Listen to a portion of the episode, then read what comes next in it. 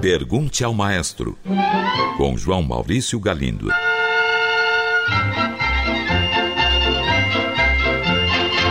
Olá, amigos.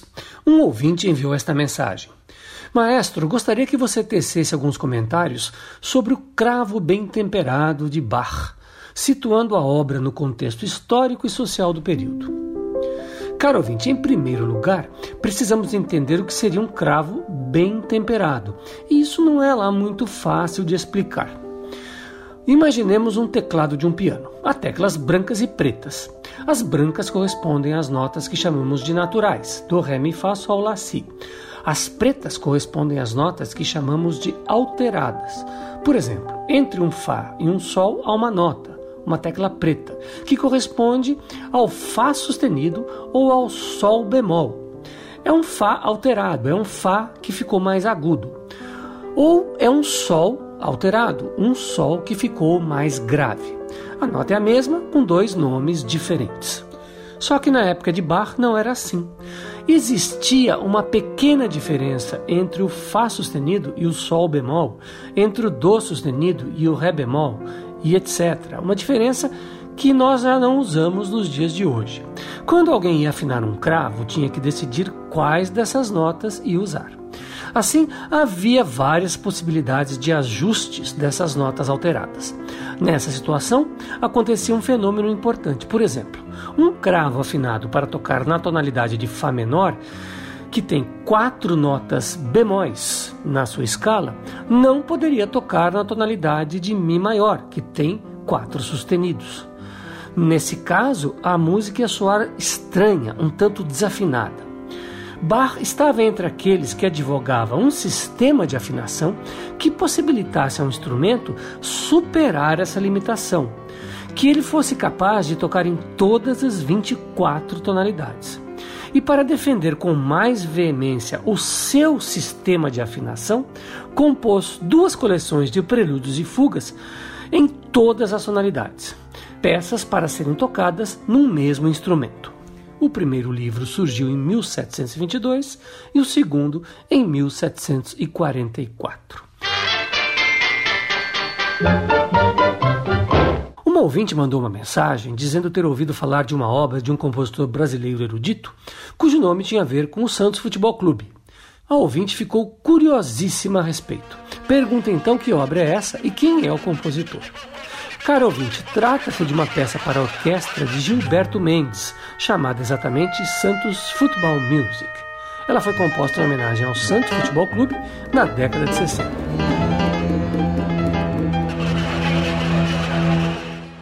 E Gilberto Mendes foi um compositor brasileiro santista, nascido em 1922, que se destacou na década de 60 por suas pesquisas de vanguarda.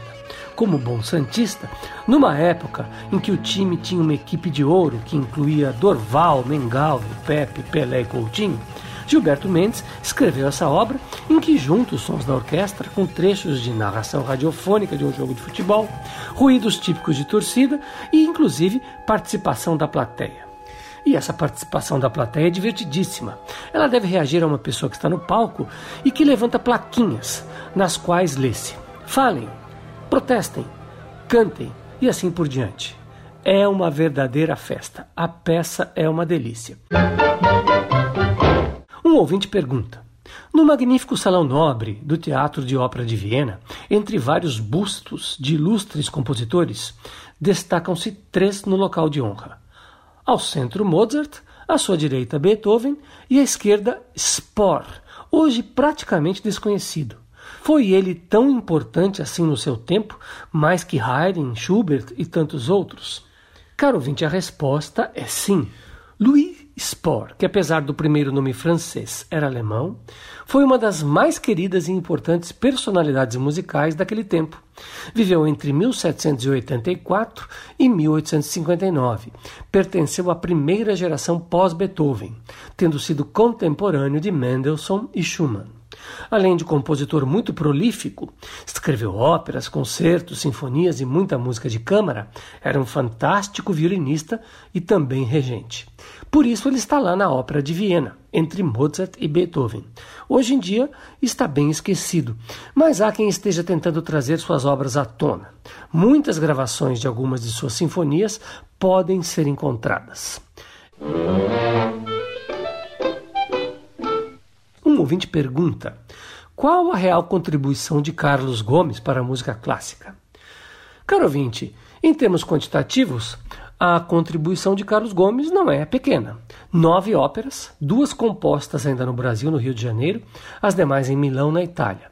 São elas A Noite do Castelo, Joana de Flandres, O Guarani, Fosca, Salvador Rosa, Maria Tudor, O Escravo, Condor e Colombo. Além delas, há uma belíssima sonata para cordas e também um bom número de peças para piano e canções avulsas. Em termos quantitativos, lembro-me do saudoso maestro Eleazar de Carvalho me dizer que, em sua opinião, Carlos Gomes era um verdadeiro gênio.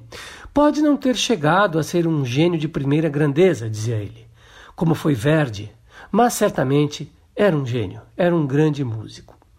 Ou seja, caro ouvinte, dentro do estilo em que se inseriu, ou seja, a ópera de tradição italiana, pode-se seguramente dizer que fez música de altíssimo nível. Carlos Gomes era um músico de imenso talento, alimentado por um conhecimento musical verdadeiro, adquirido por meio de uma formação sólida. Após a Semana de Arte Moderna de 1922, virou moda detratar Carlos Gomes, o que foi uma enorme injustiça, porque ele, falecido duas décadas e meia antes, em 1896, foi muito moderno em seu tempo. Hoje, felizmente, isso se dissipou e montagens de suas óperas, bem como concertos, que incluem peças de sua autoria, são realizados no Brasil com alguma frequência. Uma frequência que sempre poderá ser maior.